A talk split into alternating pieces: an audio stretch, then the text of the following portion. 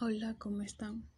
El día de hoy le traemos un tema interesante sobre el cambio social. El presente análisis pone de manifiesto la importancia de entender el desarrollo comunitario como parte inseparable de la dinámica del cambio social, influenciada por una serie de variables psicológicas y socioculturales y que culminan en forma de decisiones de aceptación y rechazo de la innovación.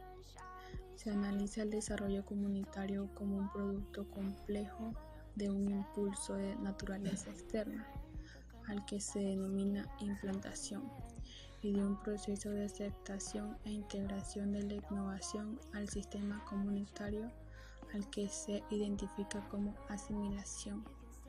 El análisis se centra exclusivamente en la consideración del proceso de implantación, identificando sus elementos constituyentes, la necesidad de la implantación la generalización y sostenibilidad de la innovación.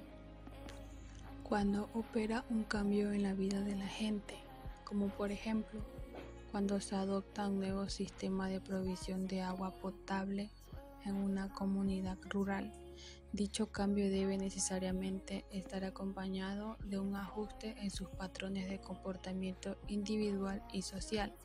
Así, el contar con agua por cañería para quienes hasta entonces la obtenían de un pozo artesiano o del río demandará la adopción de una serie de nuevas competencias y destrezas, así como de una nueva concepción del acceso al líquido. Por ejemplo, el agua del sistema debe ser pagada y por lo mismo racionada. Demandará un mantenimiento periódico de tuberías, tanques de almacenamiento, griferías, etc. Deberá también asumirse que el agua que llega por la tubería no es agua para riego, lo que supone un cambio en la percepción de su uso potencial.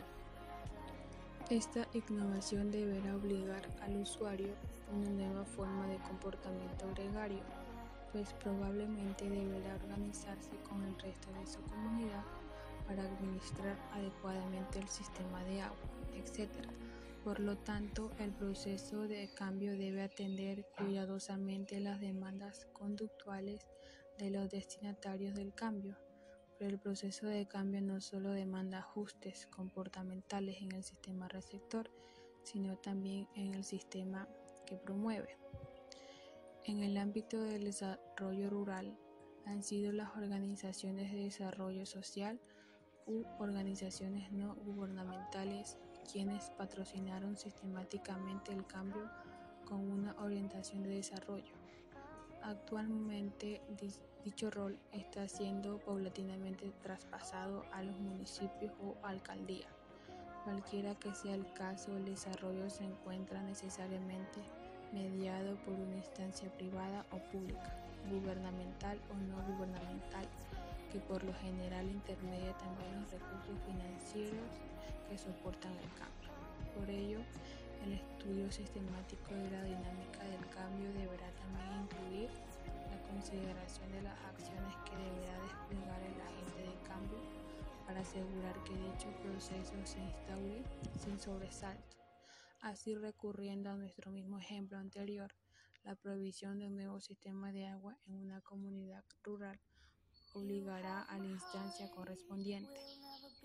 La importancia de este análisis es obvia toda vez que el desatender las múltiples y complejas variables psicológicas involucradas en la promoción y ejecución del desarrollo ha significado en demasiadas ocasiones pasadas el fracaso de la asimilación de innovaciones de gran importancia, en desmedro de bienestar de amplios sectores poblacionales con el siguiente desperdicio de cuantiosos recursos económicos y tecnológicos. Por lo preciso reiterar que el cambio social debe ser entendido desde dos ángulos, el del comportamiento del